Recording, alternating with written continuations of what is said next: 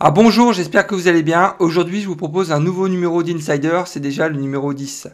Ah, nous verrons ensemble la poussée du Nasdaq avec une croissance sur un mois roulant de plus de 6%, Visa qui est dans le dur, ce qui peut se traduire pour nous en tant qu'investisseurs comme une opportunité euh, d'achat ou un arbitrage, Apple qui va révolutionner l'industrie automobile, Activision qui est toujours dans la tourmente, je vous présenterai aussi mon top de la semaine. Cette semaine, c'est Home Depot. Et bien évidemment, nous verrons ensemble les principales hausses de dividendes de la semaine. Restez avec moi, on se retrouve tout de suite après le jingle.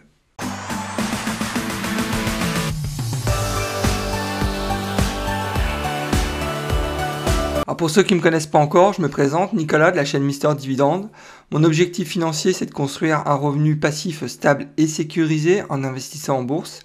Je partage avec vous et en toute transparence mes analyses boursières. Je publie en règle générale 2 à 3 vidéos par semaine, donc faut pas hésiter, inscrivez-vous, c'est entièrement gratuit.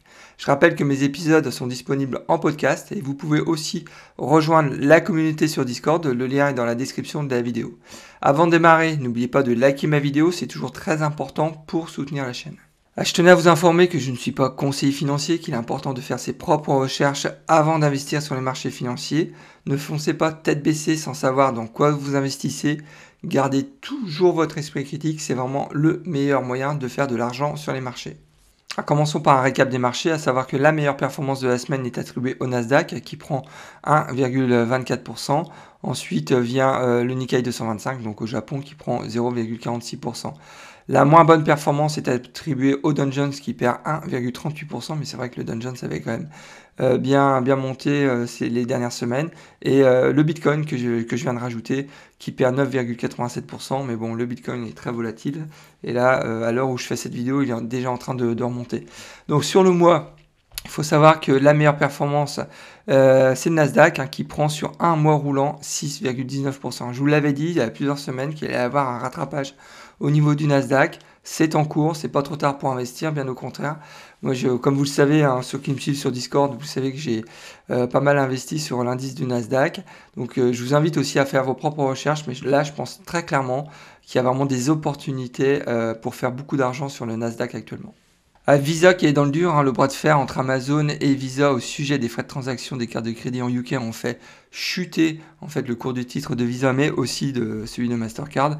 Alors, bien évidemment, moi je pense que cette baisse elle est exagérée, mais bon, on a l'habitude avec les marchés financiers. Euh, par contre, ce que je pense, c'est que euh, le refus en fait d'Amazon de payer euh, des frais de carte de crédit peut ouvrir la voie à d'autres euh, moyens de, de, paiement. Je pense entre autres à des moyens de paiement alternatifs comme euh, Square, comme PayPal, euh, comme Global Payment. Donc je vous, je vous, invite aussi à faire vos propres recherches. Mais là, il y a, je pense, une réflexion à engager. Et ce que je disais en introduction, hein, c'est que quand on constate une baisse, ça fait maintenant un an en fait que le titre Mastercard et Visa sont, sont en baisse. Et euh, je pense que euh, justement, ça peut offrir soit une opportunité d'achat, soit une opportunité pour faire un arbitrage. Il faut savoir que j'ai investi sur Visa il y a un peu plus d'un an et j'ai mis euh, ce titre dans mon portefeuille de croissance. Je rappelle que sur 2022, je me suis fixé un objectif. Hein. Euh, l'objectif de ce portefeuille de croissance, c'est de réaliser une meilleure performance que le S&P 500. Ça veut dire que je sélectionne uniquement des titres qui ont la capacité de, de prendre au moins 30% euh, chaque année. Alors très clairement, bon, Apple, Broadcom, Microsoft, Nvidia, Oracle, vous voyez, hein, les performances sur un an sont exceptionnelles. Hein. Nvidia, on est sur du 100 36%, Microsoft sur 62%, euh, Broadcom 54%, Apple 34%, euh, Oracle 70%. Et euh, le, le, bon Edan, c'est Visa qui fait moins 2 cette année. donc j'ai deux options. C'est soit je me renforce sur Visa, sur Visa pardon, et je parie sur un fort rebond pour l'année prochaine, ou soit je fais un arbitrage, je me débarrasse de Visa pour investir euh, sur un nouveau titre euh, dont je pense le potentiel sera vraiment très important. Et je vous rappelle que moi, mon objectif, hein, c'est de réaliser euh, une meilleure performance que le S&P 500 pour 2022. Donc, quel que soit, c'est ce que je mets ici, hein, quelle que soit la société, avec ou sans dividende, la priorité, c'est la croissance du portefeuille. Donc, ce que je vais très certainement décider, et j'en parlerai dans une prochaine vidéo, c'est de faire un arbitrage sur Visa. Je vais très certainement vendre Visa pour investir dans un nouveau titre que je considère euh, ayant un potentiel plus important. Apple qui fait une avancée majeure pour la voiture autonome. Je rappelle que l'objectif d'Apple, c'est de créer un processeur pour une voiture autonome sans volant ni pédale. Alors, euh, l'information qui a été révélée cette semaine, c'est qu'ils ont lancé en fait un processeur neuronaux capable de gérer la charge d'intelligence artificielle nécessaire à la conduite autonome. Alors ça, semble être une avancée technologique majeure selon, les spécialistes. Alors la prochaine étape, bien évidemment, euh, c'est euh, certainement de créer un partenariat euh, pour la production de voitures autonomes. Alors, pour l'instant, on ne connaît pas encore euh, ceux qui euh, pourraient être intéressés par ce partenariat. J'ai entendu parler de, Hyundai, mais bon, pour l'instant, euh, rien n'est officiel. Mais bon, l'objectif clairement affiché d'Apple, hein, on le voit de toute façon dans les rapports annuels, c'est que Apple souhaite lancer en fait ce nouveau logiciel pour 2025. Hein. Donc ça, c'est une affaire qu'il faut suivre. Mais bon, je rappelle une nouvelle fois, hein, Apple, ce n'est pas uniquement une, société qui fabrique des téléphones, hein, Apple, c'est vraiment beaucoup plus que ça. Le, business euh, model d'Apple est en train vraiment de muter euh, vers du service, vers la voiture autonome, vers la, santé. Donc euh, c'est une société qui est tentaculaire. Hein. Donc, et je rappelle que actuellement, le, le PER d'Apple est autour de 26 ou 27 de mémoire. Donc je pense qu'il y a vraiment des opportunités très intéressantes. Et bien évidemment, hein, à mon sens, en tout cas, la voiture autonome, hein, c'est vraiment euh, le sens de l'histoire. On, on, y va, ça c'est évident à mon sens.